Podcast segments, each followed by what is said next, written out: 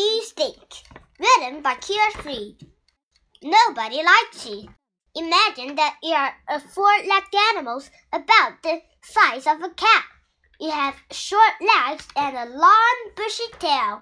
Your soft black fur has long, white stripes. You are a beautiful animal, but nobody wants to be your friend. Why not? You are a skunk, and you stink.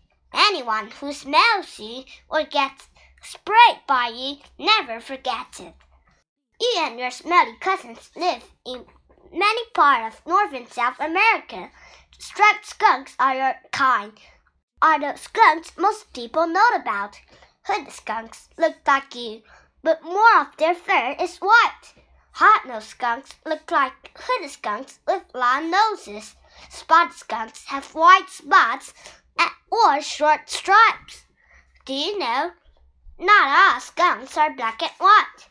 Some skunks are white with brown, tan, or gray. A few skunks are all white. What kind of animal? You are the mammal. This large group also includes whales, bears, deer, mice, and many other animals. Like other mammals, you have a backbone and hair. And your babies are born alive. The mammals on this page are some of your closest relatives. Like many of your relatives, you like to eat both animals and plants. More than half of your food is insects. You also like to eat worms, frogs, rodents, lizards, snakes, birds, and eggs. Some of your favorite plants are grass, leaves, nuts, and berries. Do you know skunks eat garbage in areas where people live? They also eat dead animals left behind by cats. Skunks eat different foods at different times of the year. They don't care what they eat as long as it fills them up. Why is it? You have a secret, secret weapon to keep enemies away. You only use it after you try everything else. First, you stamp your feet if an enemy comes close. Then you hiss and growl. If the enemy doesn't leave, you raise your tail and arch your back. You try to look bigger to scare the enemy. Sometimes these warnings do not work. Then you spray your enemy with a sticky, smelly liquid called musk. Musk comes from a pouch at the bottom of your tail. Musk smells worse than terrible.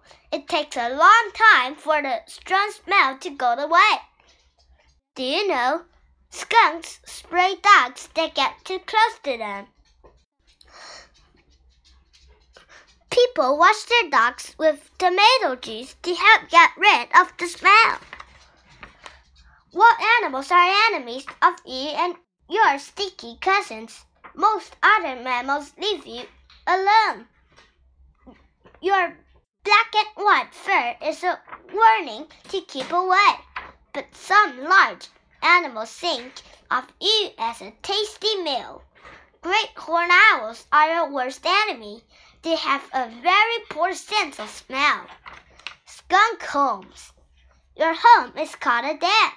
You might make your home inside a hollow log. Many of your cousins live in underground burrows. If you live near people, you might live under the house. You are careful not to spray musk around at home. You don't like your smell any more than other animals do. You spend winter in your den, but you don't sleep all winter as bears do. On warmer days, you come out to look for food. They, you don't spend much time with other skunks, but on cold winter days, many of you gather together in a den to keep warm. Do you know Skunks sleep during the day. They look for food when the sun starts to go down. The worst enemy, the great horned owl, is active at night too. Baby skunks.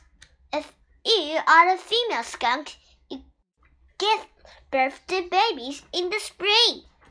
The babies are called kids. You usually have five or six kids at one time.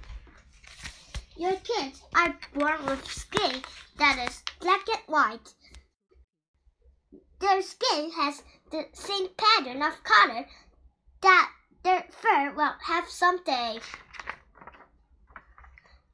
Each day You stay your dad with your kids for about six weeks. Like other mammals, you feed your babies milk so they'll go. Then you take your kids outside. You protect them from animals that might want to eat them. Your kids learn how to find food and stay safe. After nearly a year, they leave you to live alone. Skunks and people. You and your smelly cousins want people to leave you alone. If people come too close, you might spray them. You might try to bite or scratch too. Some of your cousins have a sickness called rabies. Rabies can kill people. This is another good reason for people to live you alone. But the biggest reason is because you stink. Do you know? Some people keep skunks as pets. Usually, these pets are not stinky. A doctor removes the part that makes musk.